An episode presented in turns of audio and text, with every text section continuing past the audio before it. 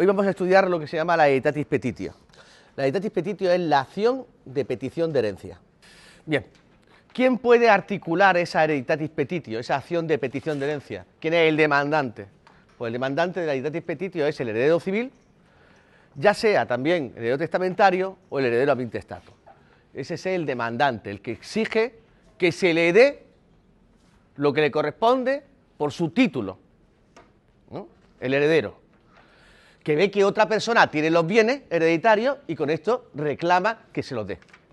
¿Contra quién? ¿Contra quién se puede utilizar esa acción de la editatis petitio? Pues contra el poseso pro heredere, el poseso pro posesore y los deudores del difunto. El poseso pro heredere es aquel que está poseyendo como si fuese heredero. El posesor pro posesore es aquel que está poseyendo pero no tiene ese elemento de creerse heredero. ¿Eh? Y los deudores del difunto, pues es obvio, son personas a las que, frente a las cuales el difunto era acreedor. Y como el sucesor se coloca en la, posición del difunto, pues tiene derecho a exigirle que se le paguen los créditos que hay a su favor. ¿Qué tiene como objeto esa acción de petición de herencia? Pues tiene como objeto la herencia como patrimonio global. O cosas concretas propiedad del difunto o derechos de la hereditas. Es decir, con la hereditatis petitio puede solicitar toda la masa hereditaria.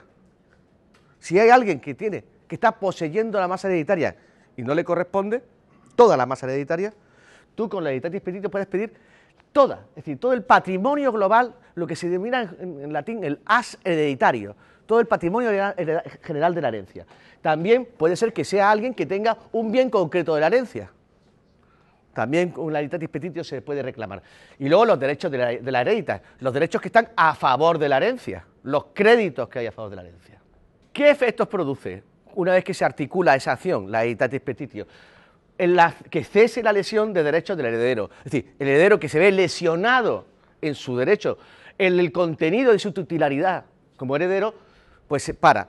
¿Cómo se puede hacer esto? Pues o restituyéndole los bienes que corresponden, que los tiene otra persona, esos tres tipos de posesores que hemos visto, por ejemplo, o cumpliendo con las obligaciones que se les debe.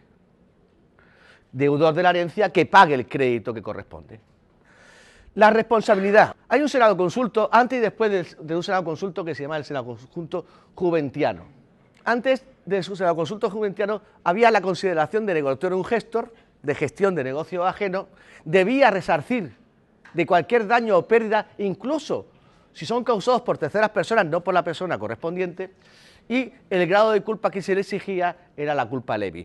Daros cuenta, estamos hablando ¿eh? de aquel que está poseyendo bienes hereditarios que no le corresponden. Después de ese lado consulto juventiano, se distingue entre el poseedor de buena fe y de mala fe. El poseedor que cree que tiene derecho a poseer, que se cree heredero, por ejemplo, sin serlo, y aquel poseedor que, sin embargo, está poseyendo a sabiendas que aquellos bienes no le corresponden. Y veremos que los efectos que producen son distintos según haya buena o mala fe. Así, por ejemplo, si el poseedor es de buena fe, recordar, estamos hablando del poseedor que tiene un bien de la herencia y que el heredero le reclama que la devuelva, ¿vale? Pero el poseedor de buena fe es aquel poseedor que tiene la convicción de que la herencia, que ese bien le corresponde a él que él es heredero de ese bien, aunque después resulte que no lo es. Pero tiene la convicción que hay algún elemento ¿eh? que le induce a creer que, posee de buena fe, creyendo que le corresponde. Es decir, aquel que erróneamente había creído ser heredero. Bueno, si, si tú le pides con la editatis petitio un bien que le corresponde a la herencia, el heredero le pide un bien que corresponde a la herencia, tendrá que restituir los bienes, también los frutos no consumidos. Los frutos que ha consumido, si el objeto es un objeto fructífero, solo tiene que dar los frutos consumidos. Los no consumidos no tiene que restituirlos. Tiene que resarcir por el enriquecimiento conseguido durante el tiempo que duró la posesión hereditaria. Indemnizar por ese tiempo que ha estado disfrutando de un bien que no le correspondía. Tiene el derecho al reembolso, perdón, tiene que devolver el precio de las enajenaciones. Es decir, si eso, ese objeto que él tenía que poseía, creyendo que era propietario, él lo ha trasladado, lo ha vendido, ¿eh? lo ha transferido, tiene que devolver el precio que recibió en esa transferencia, ¿eh? en esa transmisión. Tiene el derecho de reembolso de los gastos necesarios y útiles. Los gastos necesarios y útiles son aquellos gastos que inevitablemente se tienen que hacer en el objeto. ¿Eh? Imaginaos si es un animal, la, alimentación que le tienes que dar al animal. Devuelve el animal, este poseedor de buena fe, devuelve el animal, pero puede exigir a la hora de devolver al animal que se le pague, que se le, se le indemnice por el gasto que ha realizado en el mantenimiento del animal. Gastos necesarios y gastos útiles. Y luego tiene lo que se llama el justolendi de los gastos lujosos. Justolendi es el derecho a llevarte lo que tú has incorporado como un gasto lujoso, el objeto lujoso, siempre que al llevárselo no altere la estructura del objeto al que le pusiste. Imaginaos, eh, yo creo que soy propietario, poseedor, por herencia de una finca y decido en esa finca poner una serie de, estatuas. Tengo, y resulta que después viene el verdadero poseedor de la finca, el heredero al que le corresponde la finca, y me pide que yo le devuelva la finca porque eh, es suya, le corresponde a él como titular de la herencia. Entonces yo tendré derecho al justo lendi, es decir, quitar aquellos objetos que, son suntuosos ¿eh? y que yo he puesto, no tengo derecho a que se me indemnice, pero sí a, retirarlo, siempre y cuando que al retirarlo no produzca un daño en la cosa principal. Bien, esto es con respecto al poseedor de buena fe, aquel que está poseyendo un bien de la herencia, pero porque él se cree que le corresponde. Con respecto al otro, al poseedor de mala fe, aquel que posee un bien hereditario sabiendo que no le corresponde, la responsabilidad, como podéis imaginar, se agudiza, se acrecenta. Y así, por ejemplo, tiene que revolver la cosa con las accesiones. Es decir, si durante el tiempo que él ha tenido la cosa, la cosa ha sufrido accesiones, se le han ido incorporando por vía de accesión otros objetos, tiene que devolver el bien y las accesiones. Tiene que también que devolver los frutos no consumidos, no solamente los consumidos, sino los no consumidos tiene que resarcir por los frutos consumidos y los que dejó de percibir. Imaginaos, aquellos frutos que, por ejemplo, por dejadez no, no, no, no percibió, dejó colgado del árbol. También tendrá que indemnizar al heredero. Responde por daños y pérdidas, incluso por culpa leve. Es decir, aún se le exige una gran responsabilidad en el mantenimiento del objeto. Y luego tiene que devolver el precio de, eh, eh, de las enajenaciones actualizado. Antes os he dicho que tenía que devolver el precio también. Si el poseedor de buena fe enajenaba un objeto que no le correspondía a él, de esos que tiene, que él se cree que son suyos, pero que no lo son suyos, tiene que devolver, tiene que devolver el precio justo que recibió por el objeto. Pero aquí no, aquí sí tiene que devolverlo, pero es que además ese precio no será el que devolvió, el que recibió por el objeto, será ese actualizado. ¿Mm? Evidentemente será superior. Bueno, hasta aquí la acción de petición de herencia. Recordad que os dije que en el testamento lo más importante era la institución de heredero, el nombramiento de heredero. Esa es la finalidad básica del testamento. Pero que el testamento junto a ese núcleo básico del testamento, que es el nombramiento de heredero, podía tener otro, otro elemento. Vamos a estudiar esos dos elementos que puede contener un testamento. Vamos a estudiar básicamente dos lo que se llaman los legados y lo que se llaman los fideicomisos. Bien, con respecto a los primeros, a los legados. Concepto. Los legados son disposiciones hechas en un testamento o en un codicilo, es decir, están comprendidas dentro de una cláusula testamentaria, no están al margen, por la cual el testador atribuye a una determinada persona cosas singulares, cosas concretas, o derechos del caudal hereditario, es decir, o derechos sobre la masa hereditaria, y esto es muy importante, sin conferirle la condición de heredero, sin ser considerado heredero. Tomar en cuenta que he dicho cosas singulares que pueden ser cosas singulares que pertenezcan a la herencia, cosas singulares que pertenezcan no ya a la herencia, sino al patrimonio del, heredero ¿eh? particular, o cosas singulares que pertenezcan a terceras personas. Vosotros preguntaréis, ¿y cómo es posible que el, el, que hace el testamento, el testador, le diga a su heredero que le dé a un tercero un bien que no pertenece ni al testador ni al propio heredero. Bueno, pues entonces en esos casos el heredero tendrá que adquirir el bien de esa tercera persona y transmitirlo al legatario que ha sido indicado en el testamento. ¿Eh? Es una manera por la cual el legado, una persona que no es considerada heredero, sin embargo, obtiene un beneficio de la herencia, ya sea mediante la entrega de un objeto, ya sea reconociéndole un derecho específico sobre el caudal hereditario, sobre la masa hereditaria. Clases de legado. Nos encontramos distintas modalidades de legado. El primero es el legado per vindicationem. El legado per vindicationem es la transferencia de un objeto de la herencia o la constitución de un derecho real, como puede ser una servidumbre. Implica la adquisición ipso iure, automática, de la cosa al legatario como el dominio si iure quiritium. Es decir, una vez, no tiene que tener, el heredero no tiene que hacer nada. Automáticamente, el sujeto que es nombrado legatario se convierte en propietario del objeto que se le ha entregado por legado. O titular del derecho real que se ha instituido en el legado. No exige ninguna actividad por parte del heredero. El legatario auto, automáticamente se convierte en eso. Tanto es así que si no se cumple, tanto es así que si no se cumple con, con lo que se le debe, el legatario puede utilizar la acción reivindicatoria, que es la acción propia de la propiedad. ¿eh? Para dar a entender que su, condición de legatario cuando es un legato per vindicaciones, es, automáticamente te convierte en propietario. En caso de pluralidad de legatarios sobre un mismo objeto, ¿eh? es decir, a varios legatarios se le, encarga, se le da la propiedad de un objeto. Si hay un legatario que renuncia, su espacio no es ocupado por el heredero, sino ocupado por el resto de legatarios acrece entre el resto de legatarios, sin contar con el heredero. Otro legado es el legado per damnatione.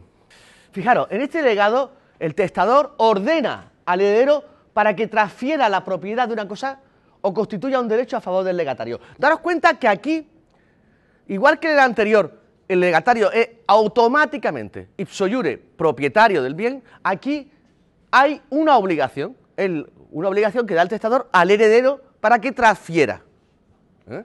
Ya así se exige una actitud activa por parte del, heredero. Así, obviamente, surge una obligación entre heredero y legatario, una obligación que ha de cumplir el heredero frente al legatario. Se requiere una conducta activa, una actitud positiva, una conducta por parte del, heredero. Ya la tutela no es como hemos visto antes, que era la acción reivindicatoria, propio del propietario, sino es un actio que se llama actio ex testamentu, similar a la actio ex stipulato en su estructura. En caso de pluralidad de legatarios dentro de esta modalidad del legatus per damnatione, si uno renuncia, eh, si, un, si uno de los legatarios renuncia, acrecía ¿quién? El heredero no tenía el derecho de acrecer los otros legatarios. ¿Vale? que antes se ocurría así. ¿Lo habéis visto? ¿Eh? Antes, si uno de los legatarios renuncia, eran esos legatarios los que a su vez acrecentaban su cuota. Aquí no, aquí si, uno de los, si hay una pluralidad de legados, de legatarios, y uno renuncia, no son los otros los que acrecientan su cuota, sino el propio heredero el que acrecenta su cuota. El tercer tipo de legado que vamos a encontrar es el legado sin endi modo. ¿En qué consiste? se le imponía al heredero, por parte del testador, evidentemente, la obligación de tolerar o permitir que el legatario se adueñe de alguna cosa de la masa hereditaria. Igual que antes hemos visto que antes se obligaba al heredero a una postura activa, a transferir algo, aquí es una conducta pasiva, a soportar que el legatario entre en la masa hereditaria y se lleve un objeto hay una obligación entre heredero y legatario, la, obligación de soportar, soportar por parte del heredero la actuación del legatario. Pues eso es una actitud permisiva o pasiva del heredero. El legatario, a través del siguiente modo, adquiere la propiedad por usucapión, ya que no ha habido transferencia. ¿Os acordáis que antes ha habido la transferencia? En el que hemos dicho antes era el heredero estaba obligado a transferir a otro la propiedad de un objeto de la herencia. Acordado, el primero automáticamente la adquiría. El segundo la adquiría, pero por medio de una transferencia del heredero. Aquí el heredero no hace nada. Lo que hace es que permite que entre el sujeto en, el patrimonio hereditario y que tome un bien. Claro, el sujeto cuando toma un bien del patrimonio hereditario no lo, está adquiriendo automáticamente, la propiedad. Adquiere qué? La posesión. Para que adquiera la propiedad ya falta que se lo transferieran. Entonces lo que hace es que adquiere la propiedad por usucapión. ¿Qué significa? Que con el paso del tiempo, esa posesión continuada, vía usucapión, terminará adquiriendo el bien hereditario que, ha, tomado. Y hay una acción, ¿eh? ¿os acordáis que hemos dicho primero que era una actio reivindicatoria, en el primer caso, después una actio con similar estructura a la actio stipulatus, y aquí lo que es una actio que se llama una actio incerti, que es la figura que tiene el, legatario en un legado sin endimodo para obligar al heredero a que le permita entrar en el patrimonio hereditario y tomar un bien concreto. Otro tipo de legado que nos encontramos es el legado per. Fijaros, este legado es una atribución a uno de los herederos de la propiedad de una cosa que formaba parte de la masa hereditaria. Entonces, aquí siempre el legatario es a su vez heredero, es uno de los herederos. Esto ocurre cuando hay una pluralidad de herederos. Y el, claro, daros cuenta, en herencia, lo más normal es que el testador a la hora de hacer el testamento establezca, lo normal, establezca y, haya una pluralidad de herederos, establezca unas cuotas para los herederos. Mis herederos se quedarán con el 20% este, fulanito con el tanto por ciento, o todos por igual, pero son cuotas. Aquí, por medio de este legado, el legado per preceptionem, hace que un heredero además esa cuota se refleje en un objeto concreto. Entonces, tú al sujeto, al heredero, lo haces también legatario, legatario per praeceptionem, indicándole, tú vas a ser mi heredero, como tal, tienes el título de heredero, te corresponde una cuota de mi herencia y además te concreto, por medio de un legado, que es este legado per praeceptionem, que esa cuota de mi herencia se corresponde con el siguiente bien. Bien, el legatario queda autorizado para adueñarse de la cosa legada con preferencia de los otros coherederos. Si el, el, testador ha dicho, tú vas a heredero mío, vas a participar en la herencia en un tanto por ciento concreto y aparte ese tanto por ciento concreto quiero que sea en este objeto, en esta finca o en lo que sea. La cosa detraída del caudal, relicto se extraía a la partición, es decir, la cosa que, se señala de la masa hereditaria y que corresponde al, heredero, después cuando se vayan a aplicar los tantos por ciento, estás al margen de los tantos por ciento. El, heredero, que es legatario también, actuará como heredero en igualdad de condiciones. Si se detrae el objeto de la partición hereditaria, no pierde cuota por el legado. ¿Entendéis? No pierde cuota. ¿Cómo se consigue? ¿Qué, acción tutela a este tipo de legado? Una acción que se llama la Actio Familia Circondae. Es la destinada a exigir que se cumpla. Es decir, que los otros coherederos te permitan quedarte con, un objeto concreto de la herencia. Y aparte, a participar en el reparto hereditario. En caso de pluralidad de legatarios, legatarios de este tipo, de legato per praeceptionem, si uno de los legatarios renuncia, los otros legatarios, los que quedan, aumentarán su cuota con respecto al objeto, pero no lo harán los herederos, el resto de herederos, que no son legatarios. Lo siguiente que vamos a ver son las limitaciones que hay a la facultad de, legar. Hay muchas leyes, ¿no? La primera es la ley furia testamentaria, ¿eh?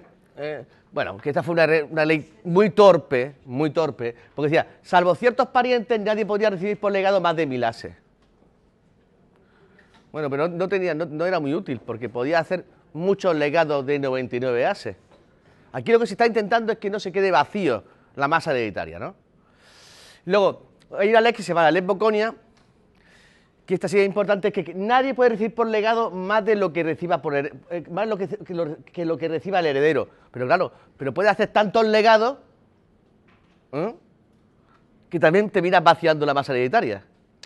Y finalmente, la, Lex Falquidia, que es la que viene después, la cuarta Falquidia, que es donde vamos a ver, que es que el testador podía disponer para legado como máximo las tres cuartas partes de la herencia, ¿eh?